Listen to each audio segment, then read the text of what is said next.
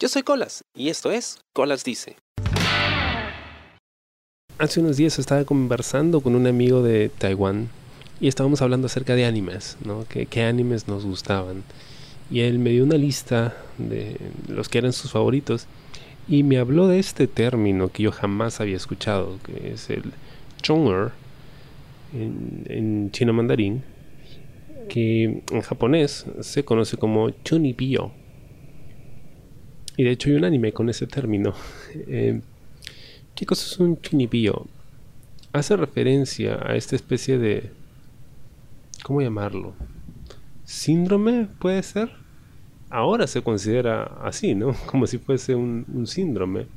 Eh, pero es más un término coloquial que hace referencia a chicos de segundo grado de secundaria, ¿no? Más o menos. Estamos hablando de de 12, 13, por ahí hasta 14 años, que suelen tener estos eh, delirios de grandeza o desean, como dice Wikipedia, desesperadamente destacar, por lo que se han convencido a sí mismos de que tienen conocimientos ocultos o poderes secretos. Inicialmente empezó esto como una broma, un comentario hecho eh, por parte de un comediante japonés, Hikaru Ijuin, que luego empezó a tratarse como un verdadero eh, síndrome, ¿no? como que algo que generaba estudios eh, psicológicos porque al parecer era algo que se estaba presentando cada vez más. Ahora, yo no tenía idea de que esto podía ser considerado como un síndrome, un tema psicológico sino como pues parte de la imaginación que uno tiene cuando suele ser un niño. Pero luego empecé a pensar en de dónde podría venir esto, ¿no? Y si en algún momento yo había pasado por ello o si conocía a alguien que había pasado por ello. Y solo se me ocurría pensar en este chico de, del colegio, él está en un grado más que, que yo, y a veces jugábamos cartas con el eh, Yu-Gi-Oh! Estamos muy pegados en esa época con, Yu-Gi-Oh! Y este pata es como si viviese en un anime, ¿no? Porque antes de que fuera mainstream, él te hablaba con términos de anime, ¿no? hablaba de, de los animes como si fueran reales. Nosotros creíamos que tenía algún tipo de retardo, porque tenía esa pinta, ¿no? y era awkward no escucharlo hablar a veces, pero pues sabía de, cartas y de todo eso, ¿no? entonces recordé esta película que se llama I Kill Giants, basada en un cómic del mismo nombre. El cómic no lo he leído, pero vi la película y la película es muy buena, la recomiendo. Y habla acerca de de esta niña, sin hacer mucho spoiler, que pues podría encajar en este modelo. O sea, tú no sabes si son alucinaciones lo que veo o si en realidad es real. Vas a tener que esperar al final de la película para entenderlo. Pero los que la ven desde fuera lo entienden de esa forma, como alguien que está alucinando cosas que no están ahí. Y que lo hace para enmascarar, pues, no sé, las cosas feas que le hayan pasado en su vida. Y de pronto uno cae en cuenta de que esto no solo pasa con adolescentes, que bueno, están en ese periodo de transición y, en realidad todavía crees ¿no? que estas cosas pueden pasar o tratas de enfrentar al mundo parándote encima de él cuando luego con el tiempo te das cuenta que el mundo se va a parar encima tuyo y va a terminar arrollándote y vas a tener que aceptar las cosas como son. Pero, ¿por qué? ¿Por qué habría cada vez más de esto? Creo que tiene que ver con el hecho de que la realidad en la que vivimos está muy fea. Entonces, no cuesta nada despegarse de ella y rodearte de, de ideas, pues, fantasiosas que al final enmascaran un poco el mundo en el que vivimos y el hecho de que no podemos controlarlo todo. ¿Quién no quisiera poder controlar las cosas que le pasan? la forma en que funciona el mundo y la sociedad. No podemos, eh, pero la idea es muy atractiva, entonces entiendo que alguien pudiese, pues, simplemente convencerse a sí mismo y, a veces hasta a los demás de que pues, no eres una persona común y corriente, no. Tú estás mucho más allá de eso. De repente no tienes poderes, pero estás viendo cosas que el resto no. Y esa es la historia precisamente del Quijote, ¿no? Don Quijote de la Mancha era un hombre, un chunibillo, en sus, no sé, 40, 50, ¿cuántos años tendría? No, no tengo idea. Porque no he leído la obra, lo siento.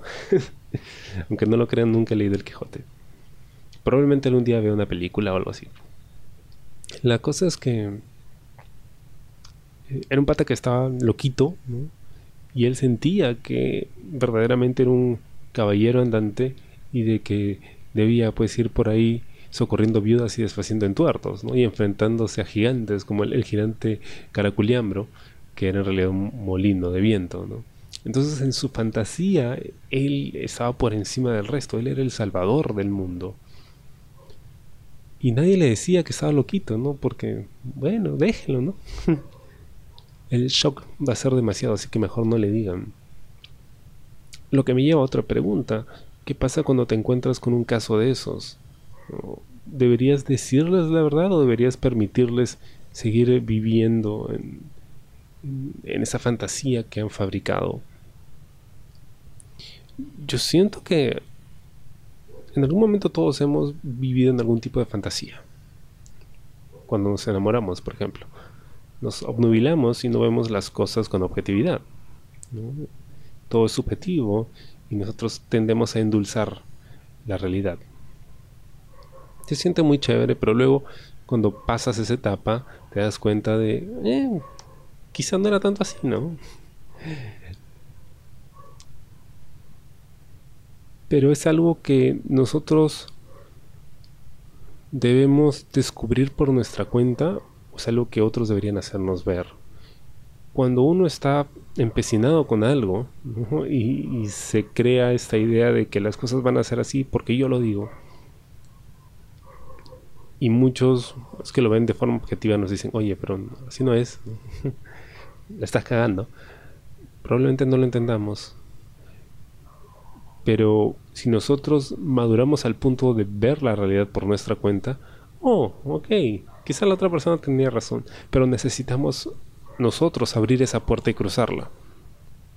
No recuerdo en qué película de Harry Potter Dumbledore decía, no es bueno morar en sueños, si es que olvidamos cómo vivir.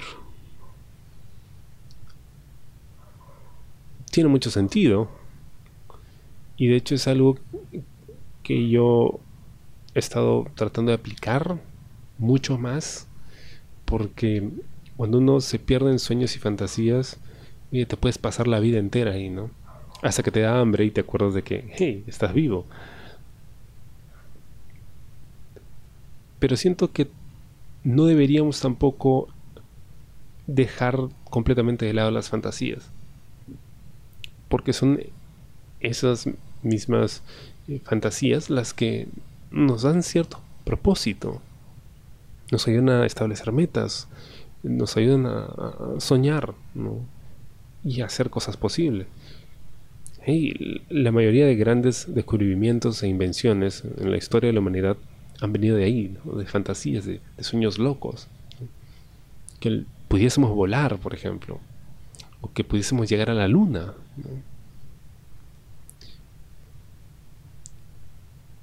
Debe haber un equilibrio entre fantasía y realidad. Una no puede negar completamente a la otra.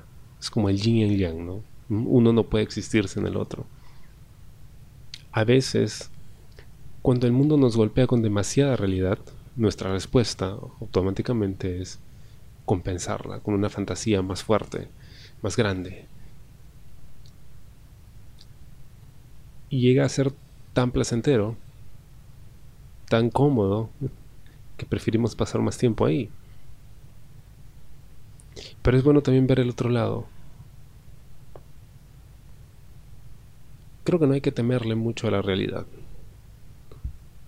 Porque, de hecho, parece una fantasía, ¿no? Dicen que la realidad supera a la ficción. Y sí. A veces uno tiene pesadillas, ¿no? Y te despiertas dando gracias a que, oh, menos mal era un sueño y nada más. Y a veces pasan esas cosas realmente. Y te pellizcas y te pellizcas y no puedes despertar. Y te das cuenta de que, wow, esto es real. ¿Y no lo puedes creer? Aprendamos a convivir con ambos es probablemente la mejor forma de vivir. Espero te haya gustado el programa de esta semana y conmigo será hasta la próxima. Yo soy Colas y esta fue Colas Dice.